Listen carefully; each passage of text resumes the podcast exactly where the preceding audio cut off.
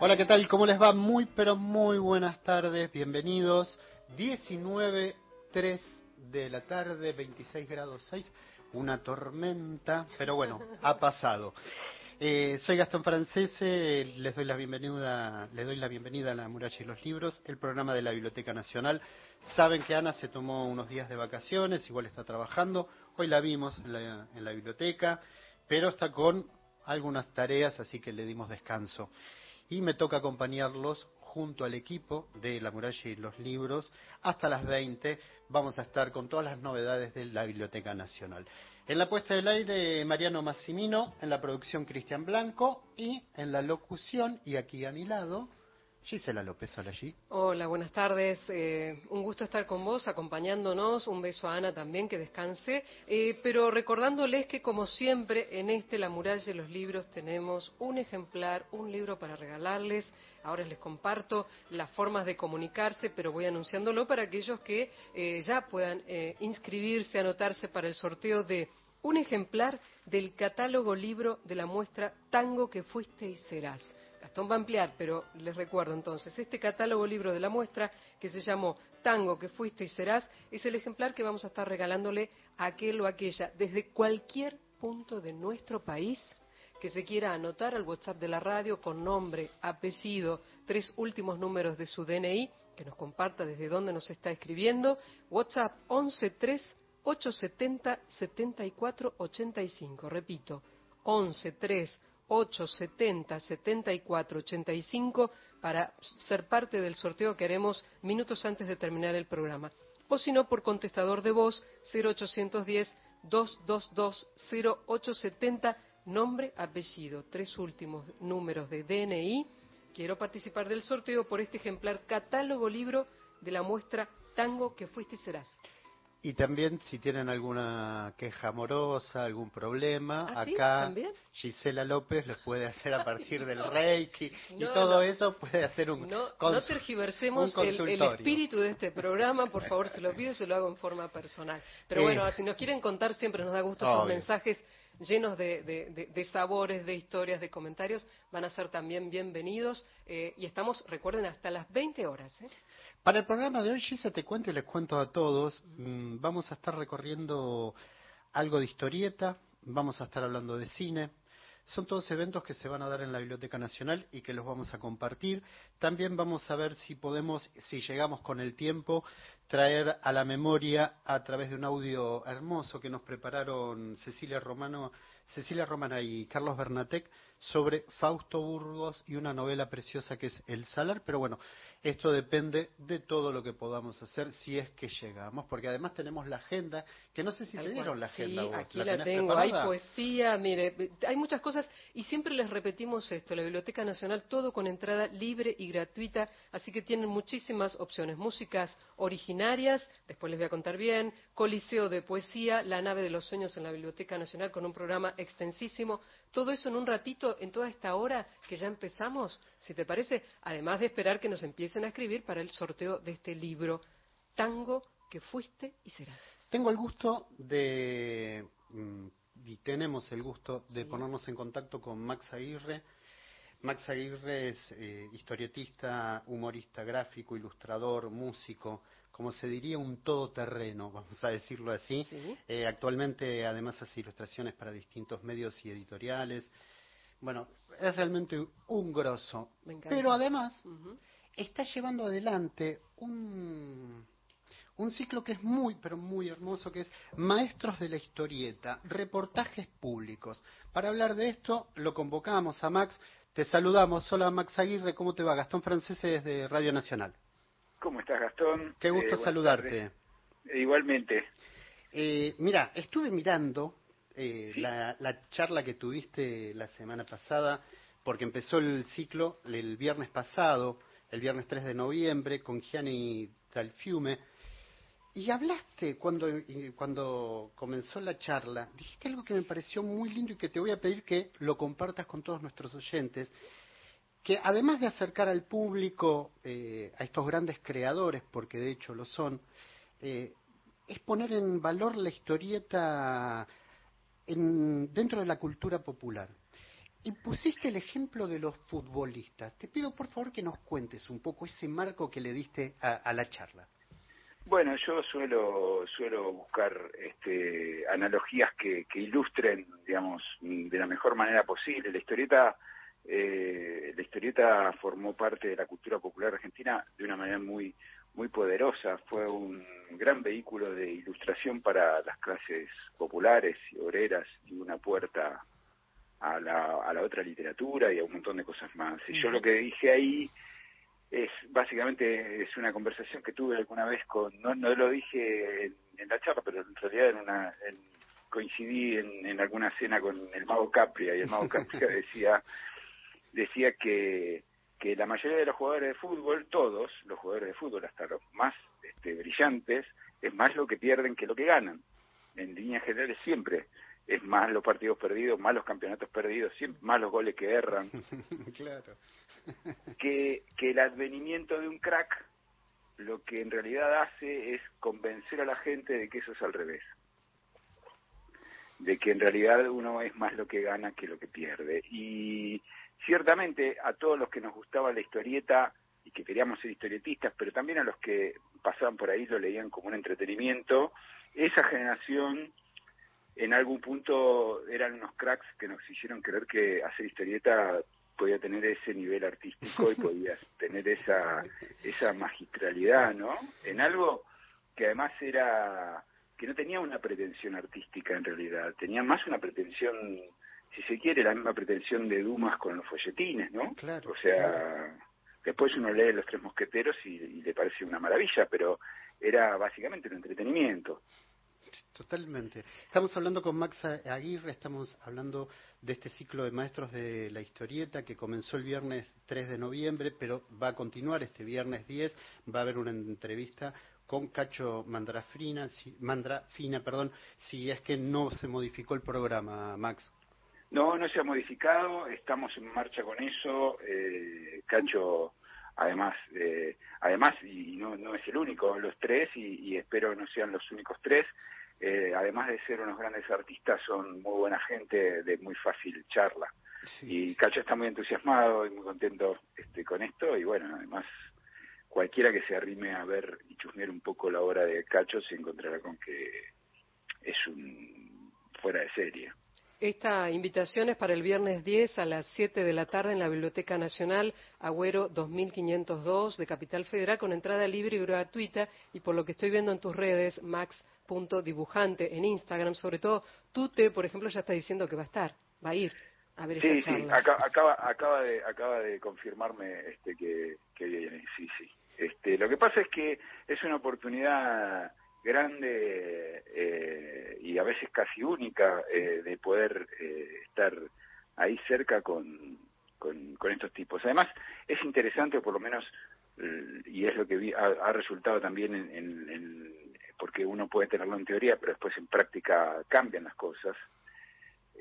lo que se crea es un clima muy muy distendido y, cordial y, e íntimo en donde en donde ellos además puedan hablar y le pueden hablar a, gente mucho más joven, muy joven, de lo que era ser dibujante de historieta en esa época, de lo que era, eh, eh, porque es como otro otro planeta. Imagínate que eh, estos tipos, este, no sé, empezaron a publicar en los 60, en los 70, era como todo otro planeta, no, no, no otro, otro, era otro mundo. Otro mundo, otro mundo, tal cual. Max Aguirre, pero también quiero agregar algo que, por lo menos de lo que yo lo vi como espectador dentro de lo que fue esa charla, es que los aspectos formales también forman parte.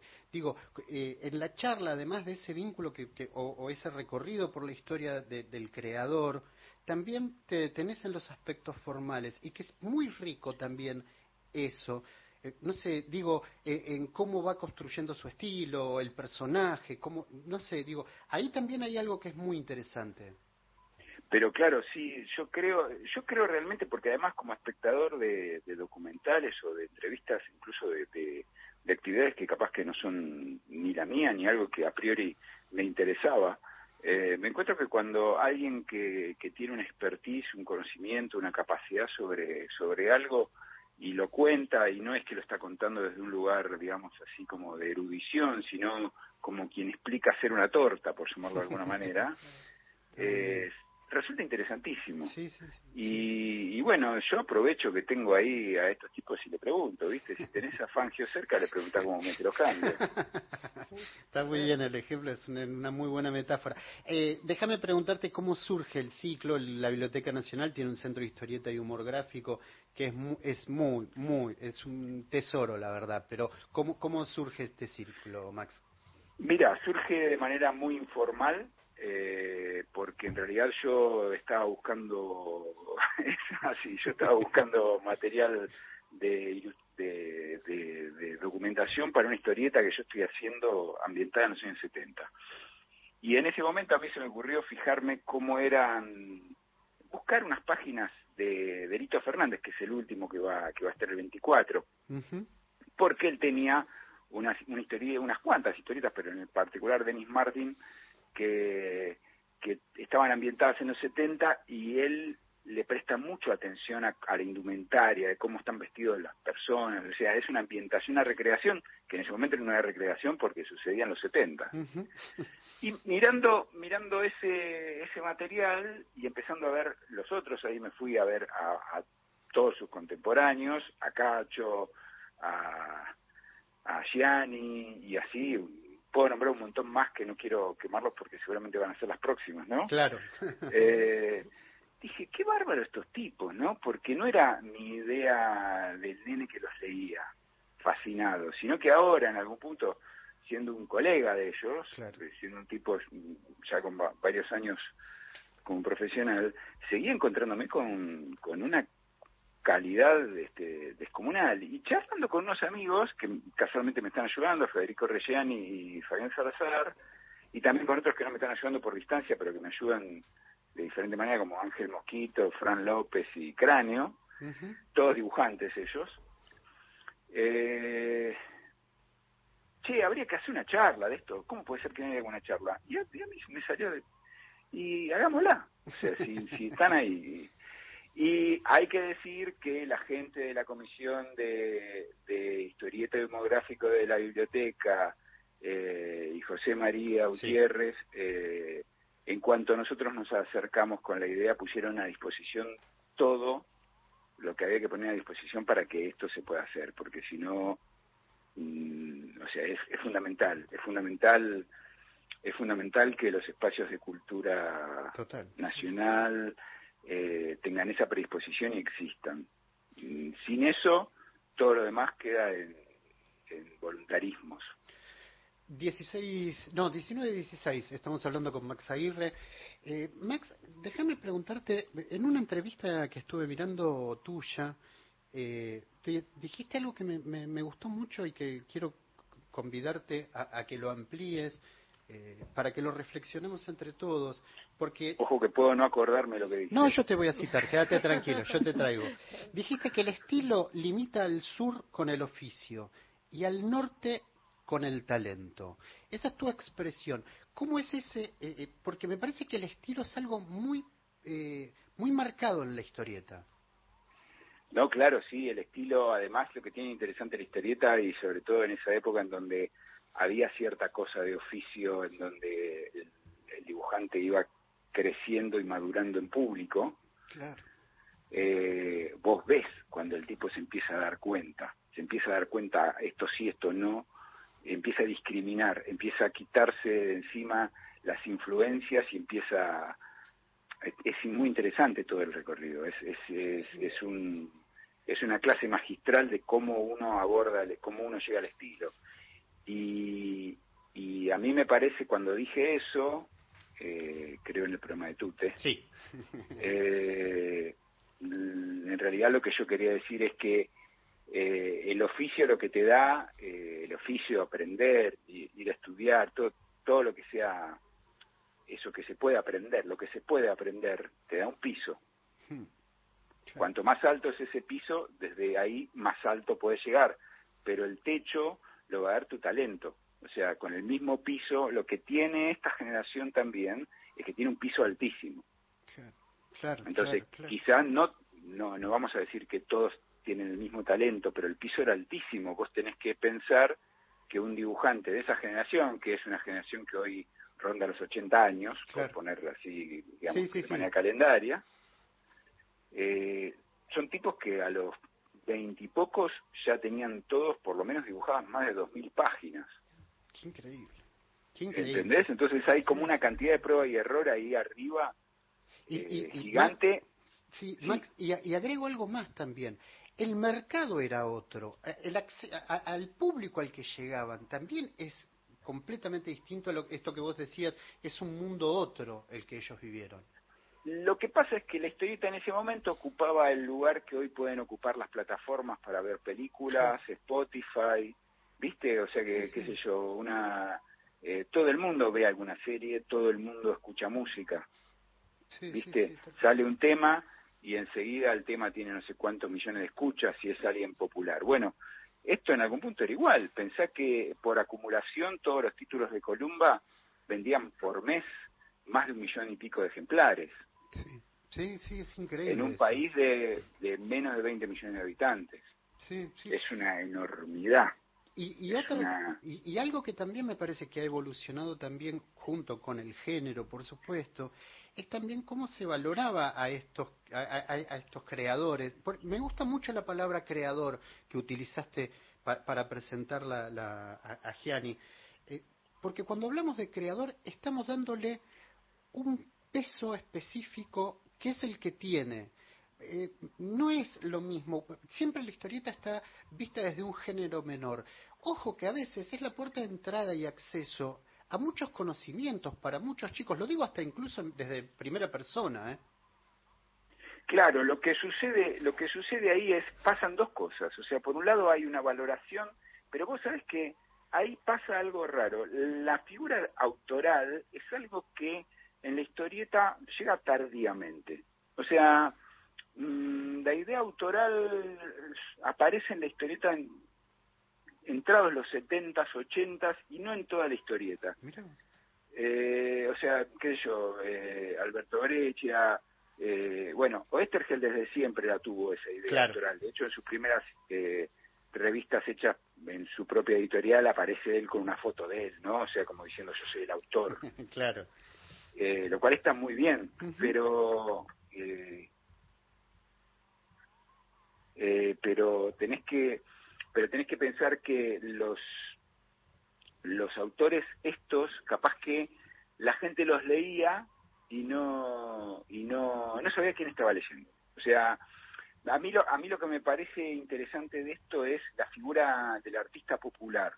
O sea que también pasa pasa con los músicos de las orquestas de tango porque todo el mundo conoce a Troilo, pero nadie sabe quién es el segundo bandoneón de Troilo. Totalmente. Eh, y sin embargo era un tipo con un nivel musical académico y de aprendizaje más rantifuso gigante. Sí, sí, sí, sí, tal cual. Eh, a, mí me parece muy interesante ese, no, no, desde, no desde el ejercicio nostálgico de todo tiempo pasado fue mejor, sino más bien como de, de desde desde la, el aprendizaje eh, que nos permita mm, repensarnos a nosotros en hoy. O sea, me, me parece que eso es, esa es la, eh, ese es el ejercicio útil mm, para nosotros, ¿no? Para los creadores, llamémoslo, de, la cultura popular eh, en general. O sea, A, a, mí, a mí la cultura es, considero parte de la cultura popular intento eh, rendirle homenaje a esa, a esa estirpe. eh, y me parece que es interesante entender, entender porque mm, en un mundo que cada vez sí tiene mm, más y más potencia la cultura masiva, eh, yo tengo una teoría de que la cultura masiva es algo que sale de arriba y llega abajo, digamos, o sea, que se le entrega a la gente, ¿no? Bien. Y que la cultura popular es exactamente al revés. Claro. Que la cultura popular sale de abajo y llega hasta arriba cuando tiene éxito, ¿no? Sí, sí. O sea, es el, es el amigo que en el asado canta. está muy bien la metáfora. La verdad que está, sí, seguí, por favor. No, no, y yo creo que ahí hay como hay como un deber. O sea, a mí a mí me parece que hay hay como un deber que es extra. de, de, de, todos esos. Porque en definitiva, la historieta, la historieta a mí me hizo historietista, pero también me hizo lector, eh, lector de, literatura no dibujada y me hizo eh, un, un, interesado en el cine y mm, fue como un hermano mayor de, de, la, de, esa educación sentimental este de, todo eso, ¿no? Y creo que con los músicos pasa lo mismo. A mí me a mí me gusta mucho cuando veo cuando veo a los artistas populares asumiendo ese lugar, cuando lo veo a vos asumiendo su lugar como o a Trueno o a, a pibes que salieron de la barriada y que siguen respondiendo a la barriada, ¿no? Tal cual. Tal, está muy bueno y, de, hecho te digo Max estaría bueno que algún día te vengas acá y hablemos un poco más de historietas y e, en otro contexto ya de, para charlar de esto porque me parece que son sumamente interesantes lo que es eh, y, sacarnos del prejuicio del género menor y ver todo toda la riqueza que hay en, en esos escritores que, que dibujan. No, pero por supuesto, con, con mucho gusto cuando, cuando les parezca eh, nos ponemos de acuerdo y con muchísimo agrado andaré por allí. Pero sí, lo de género menor es una tontera. Totalmente, totalmente. Es una, es una enorme tontera. de las tantas, sí, de las tantas onceras entre las que andamos luchando. El viernes 10 de noviembre a las 19 horas entonces en la Biblioteca Nacional, Cacho Mandrafina, Mandrafina, me sale mal, perdón, eh, va a estar hablando con Max Aguirre, van a estar repasando entonces la obra y van a hablar y no se pierdan estas charlas porque son realmente, eh, valen la pena. Así que Max, te, te agradezco muchísimo la comunicación. Nos veremos seguramente el viernes en la Biblioteca Nacional y los invitamos a todos a que vayan. Bueno, muchísimas gracias, muchísimas gracias por llamarme y los espero. Dale, muchísimas gracias, Max. Nos, nos vemos y Max Aguirre era el que estaba hablando con nosotros. El viernes, sí, decime, Gise. No, simplemente si te parece, podemos eh, en este ratito que nos queda antes del info, eh, poder escuchar un poquito de música que ha sido elegida por nuestro productor, por Cristian, eh, con todo el equipo. Agárrense, ¿eh? Y bueno, no sé. El Indio Solari, Encuentro con un ángel amateur. Vamos. Empiezo por el final, terminaré en el principio. Mis intereses quizá no fueron saludables. Yo ya no puedo cumplir hazañas que prometí, solo seguir cantando.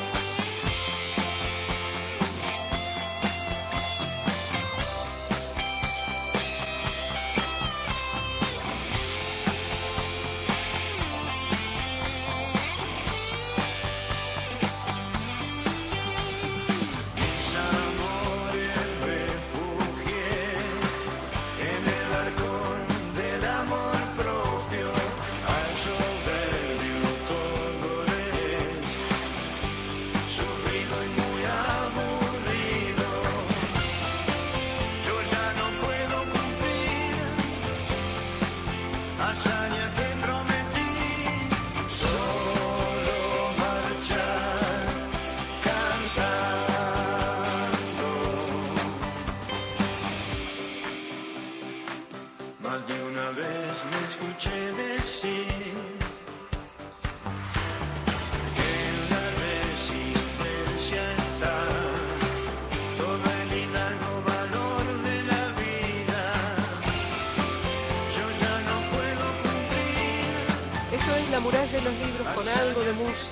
Con el Indio Solari haciendo este encuentro con un ángel amater. Y nosotros nos vamos al encuentro Pará, de las noticias. ¿No querés informarte? no, falta un poco. Me faltan segundos. Y falta un montón. Bueno, pero después que tenemos entrevista, te vamos a contar qué se puede hacer yendo a la Biblioteca Tenés la Nacional. agenda. Tengo la agenda, mucho más. Y después hay un oyente que te recomienda libros. Acá hay un ida y vuelta maravilloso. Acuérdense, WhatsApp Nacional 113870-7485 o el contestador 0810-222-0870. Nombre y apellido completos, tres últimos números de tu DNI y que sorteamos hoy en un ratito un ejemplar del catálogo libro de la muestra que ahora aún está, hasta el año que viene, hasta marzo, Tango que fuiste y serás. Las noticias en AM 870.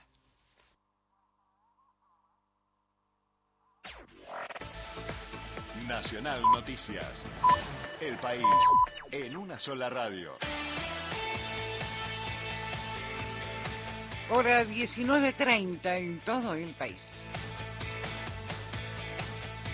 Sergio Massa reiteró las diferencias entre los dos modelos de país que proponen el oficialismo y la oposición. El candidato a presidente de Unión por la Patria habló hace minutos en la provincia de Santa Fe. que en la política de seguridad está clara la diferencia de los dos modelos de país. Ellos promueven que cada ciudadano se la arregle como pueda, que vaya al supermercado y compre un arma. Ya vimos lo que pasó hoy en un colegio de Rosario. Imagínense si se establece la libre venta de armas como promueve mi ley en la Argentina. Nosotros promovemos al Estado haciéndose responsable, al presidente asumiendo en persona la pelea de la lucha contra la inseguridad y el delito, y además al Estado Nacional haciéndose presente en Rosario, en el edificio de Central Córdoba, con su nueva agencia federal para perseguir narcotráfico, para perseguir corrupción y para perseguir trata de personas.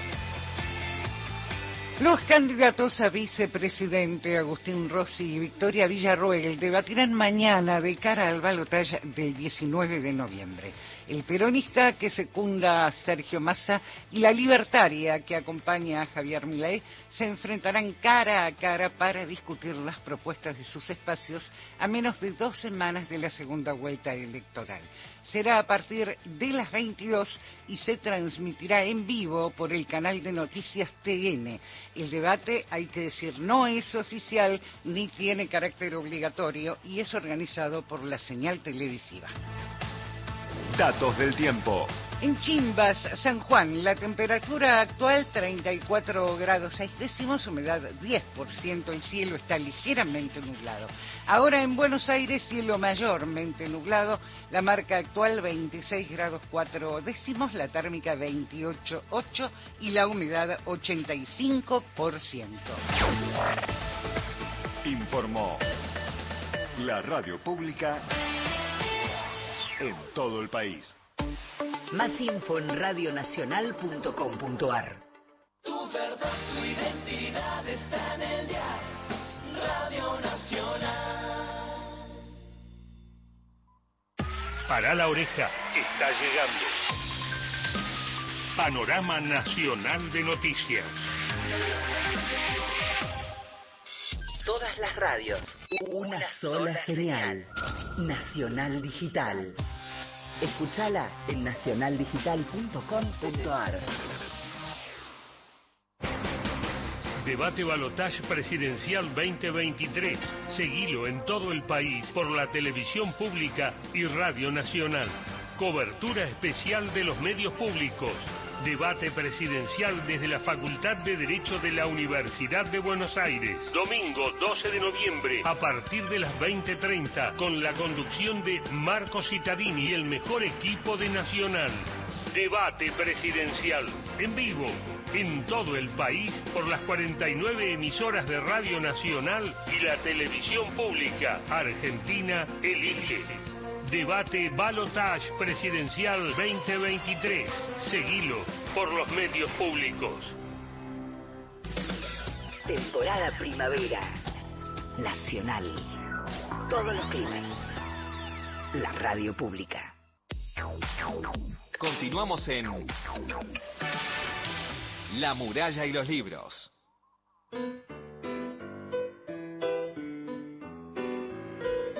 19.34 de la tarde. Continuamos en La Muralla y los Libros. Gise, Sí. tenemos mensajes, tenemos noticias. Tenemos ¿qué mensajes. Silvia de Martínez eh, se molestó, gracias a ella, en eh, compartir un- una porción, un, un comentario sobre un libro que te pide Gastón. Dice, ¿conoces este libro? Es imperdible. Y nos manda la foto de la portada del libro, de la tapa, Hugo Prat El Tano, de Aldo Pravia. Qué bueno. Esto es lo que nos comparte. eh, agrega mm, Juan Sasturain, en diciembre de 2019, hacía un poco el, el- el prólogo. Dice, no dudo sobre el lugar especial que viene a ocupar esta vera historia de Indias, que relato es no fría biografía, en la creciente pila de textos sobre Hugo Pratt, fabuloso fabulador.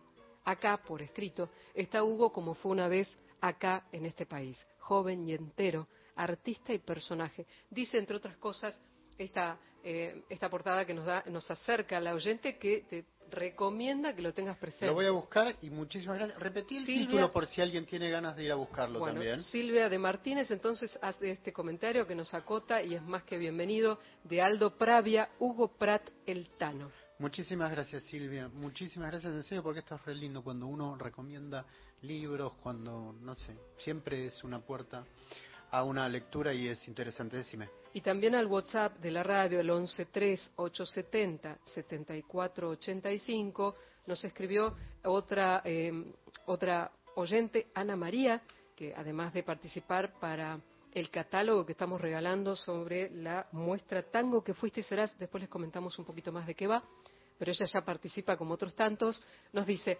como siempre, gracias por la calidez, la íntima charla, la preciosa información y las miradas originales sobre la cultura y el mundo. Esa Gisela, gracias. ¿eh? No, no, Gracias por el comentario. Ana María, Barrio de Saavedra, para participar Gracias. del sorteo de este catálogo. Hasta cada martes se despide esta oyente que es tan- aprecia tanto y nosotros decimos su calidez es el reflejo de la nuestra, así que bienvenido. Eh, Vos sabés que ahora vamos a, a- en un ratito vamos a tener una nota con. Victoria Solanas, la hija de Pino Solanas, en la Biblioteca Nacional se está llevando adelante esta muestra del tango, que fuiste y serás, es Sí. un poco la evolución de- del género. Bueno, y dentro de ese dentro de esa muestra, en ese marco, es que se va a presentar eh, la película de Pino Solanas, Ah, claro. eh, Claro, y bueno, por eso es que... Lo vas a, la, vas a, la vas a charlar con ella Sí, lo voy a- claro, por eso, pero quería comentarles eso. en ese marco. Claro, que es en el marco y por eso se nos ocurrió traer el catálogo libro de la muestra para que tengan, eh, bueno, por lo menos la, la posibilidad de tener un presente. Sí, acoto que esta exposición organizada por la Biblioteca Nacional da cuenta de la gran variedad de modos en que la cultura argentina trató de reformular estas preguntas en torno al tango y un gran vínculo con lo que llamamos la argentinidad a partir de materiales como libros, revistas, discos, fotografías, partituras, que en gran medida forman parte de nuestro acervo, el acervo de la institución de la Biblioteca Nacional. Esto comenzó en septiembre y está hasta marzo. Eh, pueden visitar esta muestra en la sala Leopoldo Marechal y de allí viene la muestra de este catálogo, ¿no? Donde eh, está hasta el 31 de marzo, de lunes a viernes de 9 a 21 horas, sábados y domingos de 12 a 19 en esta sala hermosa Leopoldo Marechal de la Biblioteca Nacional y como siempre remarcamos con entrada libre y gratuita. Tengo que hacer un anuncio y voy a aprovechar para eh, para compartir con ustedes a es Agustina Tato y Martín Stoll, los organizadores de Felifa, que del 9 al 12 de noviembre en el Centro Cultural de la Memoria Haroldo Conti van a realizar un encuentro de fotógrafos, editores, diseñadores y artistas. Bueno, colaboramos en la difusión del evento con las voces de los propios eh, los propios organizadores. Vamos a escuchar entonces las voces de Agustina Tato y Martín Stoll, organizadores de Felifa. Hola, mi nombre es Agustina Tato y con Martín Stoll queremos invitarlos a Felifa, un festival de libros de fotografía y arte impreso producido por Turma. Felifa se hace desde el 2002 y esta es la edición número 18 se hará del 9 al 12 de noviembre en el Centro Cultural de la Memoria Haroldo Conti. Durante los cuatro días del festival habrá exposiciones de libros, una feria especializada en libros de fotografía y fanzines, se van a presentar libros editoriales de Argentina, Uruguay, Chile y Brasil, se va a realizar un laboratorio abierto y gratuito de cianotipia y escritura, un encuentro de bibliotecas, va a haber talleres gratuitos para niños y una de las acciones más importantes que hacemos junto con la editorial La Luminosa es el Premio Publicación Latinoamericana que publica un proyecto inédito. Este premio es posible gracias al apoyo de Aquian Gráfica y durante el festival van a estar expuestas todas las maquetas de los proyectos finalistas y se va a conocer el proyecto ganador. También van a estar expuestos los libros que participan del Premio Internacional Felifa a los mejores libros publicados durante los últimos dos años. Para este premio recibimos publicaciones de Latinoamérica, Asia y Europa. Y durante el festival se van a anunciar los libros ganadores. Habrá también durante esos cuatro días música, lectura de poesía y teatro. Los esperamos entonces desde el jueves 9 al domingo 12 de noviembre en el Conti. Ahí estaban los chicos, los eh, Agustina y organizadores. Martín Stoll, organizadores de Felifa, una invitación que tenemos y también quiero hacerte otra Dale. eh, para una jornada literaria La mitad más uno. Esta jornada, que la organiza, obvio, la Biblioteca Nacional, nuestra querida Biblioteca Nacional, en el marco de la muestra homónima eh, que realiza el Club Atlético Boca Juniors, abordará la articulación entre literatura, historia y periodismo. Eh, así, de alguna forma, tomar las múltiples representaciones del fútbol y este, esta vinculación con las pasiones y los sentimientos que nutren la memoria emotiva en ella. Sergio Holguín va a participar, escritor periodista, Eugenia Sicabo, la escritora periodista y conductora, Sergio Lodice, historiador, coordinador del Centro de Documentación del Club Atlético de Boca Juniors, y Juan Sasturain, el director de la Biblioteca Nacional. ¿Cuándo será esto? El viernes 17 de noviembre a las 7 de la tarde en el Salón Filiberto de la Bombonera, en Branchen 805. El acceso libre y gratuito para todo público. Hay que inscribirse previamente en un formulario que está en la página de la biblioteca que es www.bn.gov.ar. Y les contaba que eh, va a haber un homenaje a Pino Solanas en el marco del ciclo de vecina Tango que fuiste y serás. Va a ser el viernes 10 de noviembre Sí. a las 6 de la tarde en el auditorio Jorge Luis Borges. Eh, el ciclo de cine Tango que fuiste y serás presenta tres películas que tematizan el tango desde distintas perspectivas. En la primera y, última fecha se van a proyectar dos documentales biográficos sobre figuras claves del siglo XX como Nelly Omar y Astor Piazzolla y también se va a poder ver, entonces como les dije el viernes 10, El exilio de Gardel de Pino Solanas, una película de 1985. La película narra la historia de un grupo de argentinos y argentinas que en su exilio en París montan una obra para sobrevivir con un espectáculo en clave de tango a la nostalgia por el país lejano. Para hablar um, eh, del homenaje que le va a realizar la Biblioteca Nacional a Pino Solanas y un poco para dar difusión a lo que va a ser la actividad, la convocamos a Victoria Solanas, productora audiovisual e hija de Pino Solanas. Victoria, ¿estás ahí? Buenas tardes. Gastón Francese te saluda desde Radio Nacional. Hola, ¿qué tal? ¿Cómo Qué, están? qué gusto saludarte. ¿Cómo estás? ¿Bien? Bien, bien. Muy Bueno, bien. te convocamos para hablar un poco de, de esta película. Vos, no sé, eh, la figura de tu padre. Me parece que era una buena excusa como para también traerlo y festejarlo. Seguro, seguro. Eh, los escucho y, y, y- y conversemos sobre el tema. Sí, eh, no, pensé que, que si tenías ganas de, de- de contarnos, eh, no sé, mm, de alguna manera cómo es eh, que vas a participar de la actividad, vas a, hablar, cómo, cómo es el, la presencia tuya ahí. Eh, mira, esto, como como bien con- con- contaste, se da en el marco de este, de este ciclo que organiza la, la Biblioteca Nacional y, digamos, como eh, me contactaron a comienzo de año, justamente con la idea de pasar la película, y en las fechas, digamos, justo coincidía con que, digamos, eh, bueno, ayer se cumplieron tres años de del fallecimiento de Pino, entonces este, nos pareció, digamos, yo que era una buena ocasión para digamos, también eh, homenajearlo o recordarlo. Y entonces, este bueno, un poco se armó esta, acti- esta actividad, voy a estar yo, voy a estar también, va a estar también eh, Ángela Correa, la, la, la esposa última de Pino. Y va a estar Gabriela Toscano, eh, y va a estar eh, Félix Monti, eh, que fue el director de fotografía de Día del Exilio de Gardel, que, que de Sur, y, y bueno, la idea quizás es decir algunas pequeñas palabras al comienzo y después cuando finalice la película quizás poder conver- conversar un poco, este, contar alguna alguna anécdota o algo referente, digamos, a, a lo que fue eh, esa película eh, por personas que participaron de ella. Yo Claro. también participo en el exilio de Gardel, aparezco, digamos, fue como yo tenía, yo tenía 15 años este, y, y mi padre ahí me, me puso ahí en está el grupito digamos de jóvenes que, que está Gabriela Toscano eh, eh, anécdotas eh, Gaspar Noé hace de novio de Gabriela Toscano que era como un joven estudiante de cine en ese momento y fue asistente de, de Pino y bueno yo también estoy con ese grupito eh,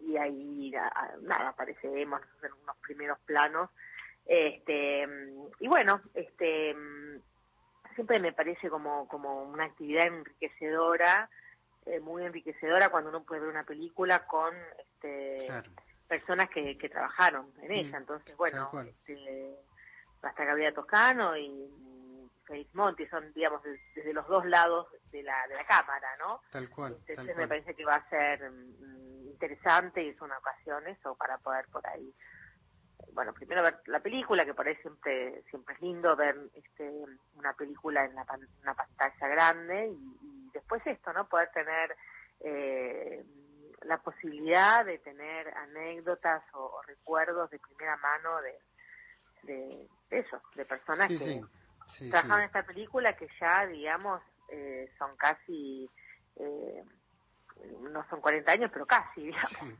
Sí. este pasó el tiempo Victoria Solanas, con ella estamos hablando.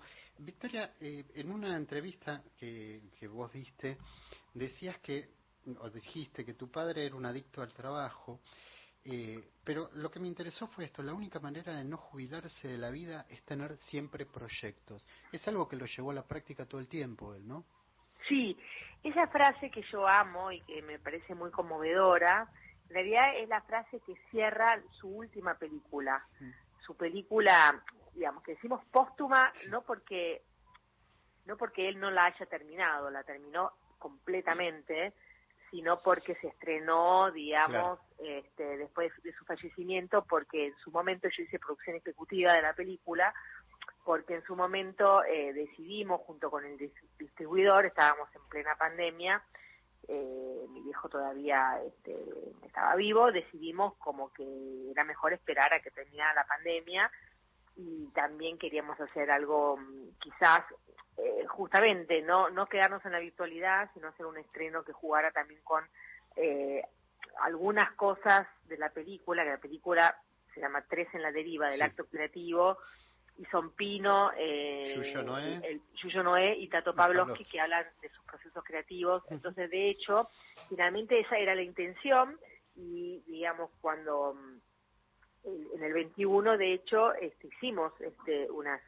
eh, se estrenó en Mar del Plata luego hicimos unas actividades en el Centro Cultural este, Kirchner con digamos eso con cosas había una una escultura de, de Yuyo Noé hicimos charlas este mm, bueno nada este, hicimos lo que lo que queríamos hacer en un, en un comienzo digamos. Y la película cierra es muy hermoso porque bueno cierra con esta frase de, de- de- de mi viejo que dice que eso que ma- mantenerse mm, con proyectos es la única manera de no jubilarse de la vida.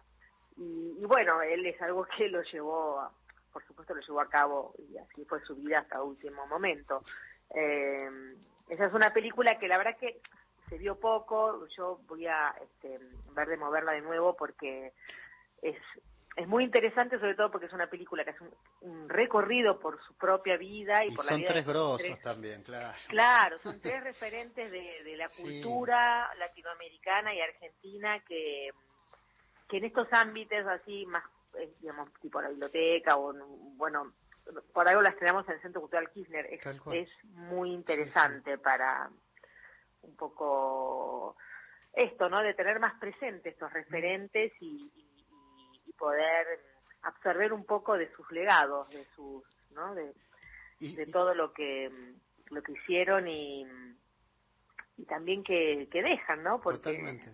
Y ya que decís legado, me, me tomo de, de- de Sí. ese legado, porque, no sé, uno, no sé, desde la hora de los hornos hacia adelante y después cuando él termina de algún lado, de alguna manera dejando de lado el cine un poquito eh, y convirtiéndose o, o dedicándose definitivamente a la política, pero ese legado de compromiso y de pasión que parece que él deja, ¿no? Sí. Co- ¿Cómo, cómo, cómo es, eh, cómo fue la vida con un padre con estas características? Que debe ser bastante complejo, me imagino. No debe ser tan sencillo, me- por lo menos. No, no, seguro. Estos personajes tan tan tan tan grandes son son, per- son personas, digamos, muy muy complejas y eh, también pueden ser difíciles, ¿no? Insoportables incluso.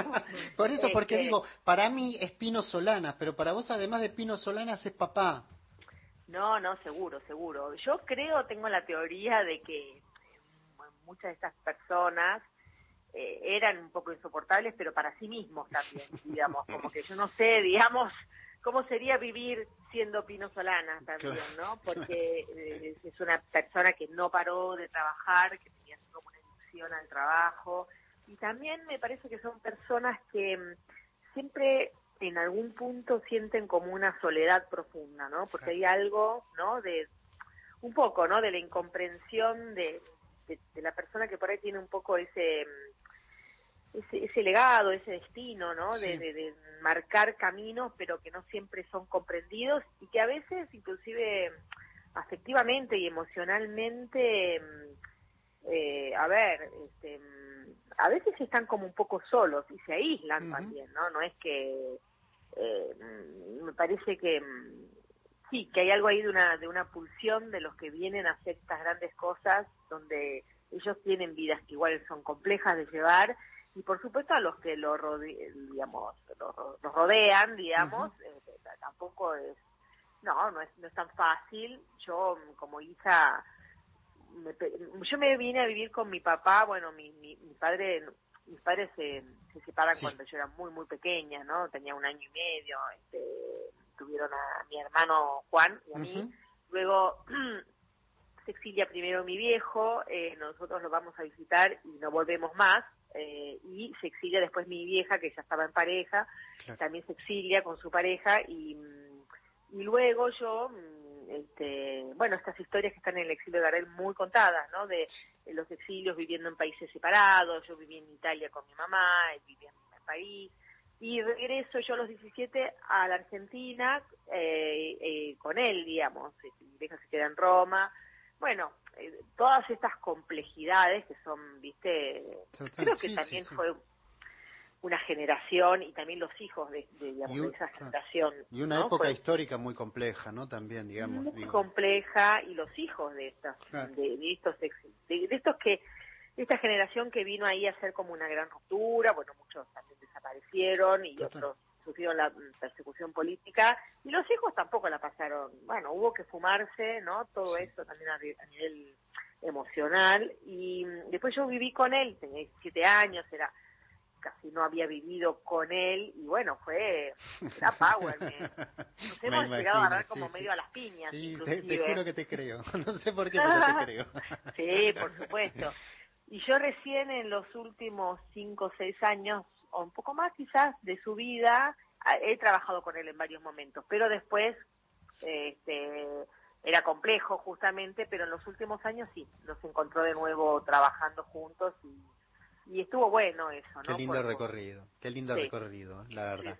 Es Victoria Solanas. Eh, ahí han, eh, Gise nos Sí. va a recordar todos los datos de qué día, cuándo va a ser, Gise. Este viernes 10 de noviembre a las 18 horas en el auditorio Jorge Luis Borges eh, se homenajea al cineasta Pino Solanas a tres años de su partida física, la proyección del exilio de Gardel en el marco del ciclo de cine Tango que fuiste y serás. Victoria Solanas, Gabriela Toscano, Félix Monti, Ángela Correa y Juan Sasturian estarán presentes y esperemos que ustedes también puedan allí concurrir a ese momento. Seis de la tarde este viernes en el auditorio Jorge Luis Borges de nuestra Biblioteca Nacional. Victoria, me queda más que decirte gracias y Por nada, favor. nos vemos el viernes y que sea un éxito y qué lindo que es celebrar a estas figuras, así que es un placer haber hablado con vos. Bueno, muchísimas gracias. Un beso muy grande, ¿eh? Un abrazo. Era Victoria Solana, la hija de Pino Solana, en este ciclo de cine. Gise, nos vamos a ir a la música, así que prepara la Un poquito, agenda. un poquito de Hacemos música. un poquito de música, ¿te parece? Y después terminamos con unas novedades. Un, un- un poco de este Astor Piazzolla y adiós, Nonino. La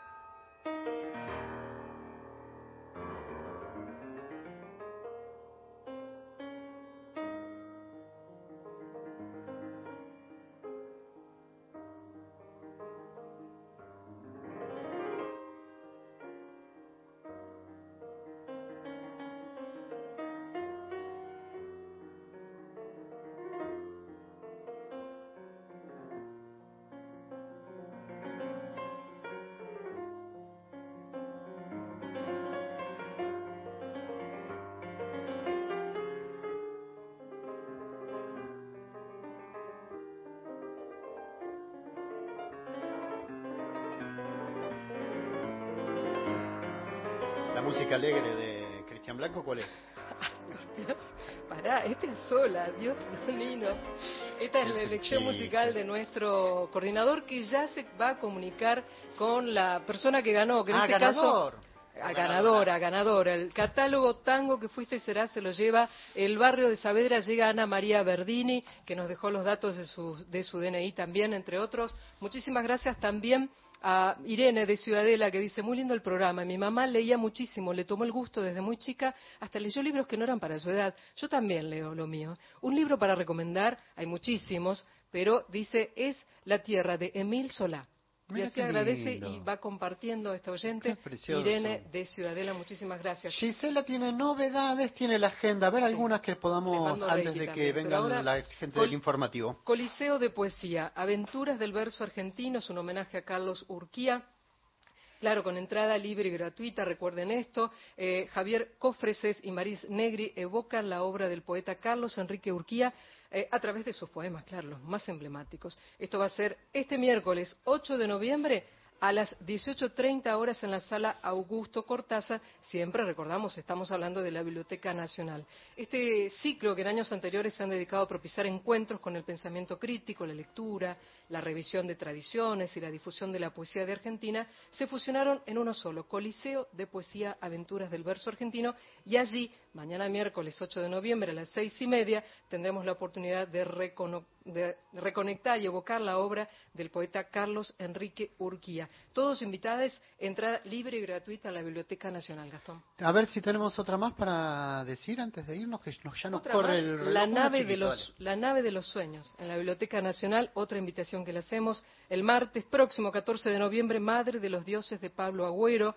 Esto es la temporada ya la número 18 del ciclo de cine argentino organizado por este espacio en el auditorio Jorge Luis Borges a las seis y media de la tarde. Todos todas todes invitados Gisela López, muchas gracias. Cristian Blanco, muchísimas gracias. Massimino, muchísimas gracias. A todo el equipo de La Muralla y los Libros. La semana que viene creo que viene. Ana porque viene a promocionar Mordisquito. Le vamos a hacer la nota a nosotros. Cre- sí, creo, no sé. Vamos a ver. Vamos a ver qué, sale la semana Pero que el viene. martes a las Pero 7 sí, de la tarde. Vuelve Ana, así que los, los vamos a reencontrar. A las 7. Gracias, Gise, por Gracias haber ti. compartido. Gracias a todos. Nos reencontramos la semana que viene. Un abrazo.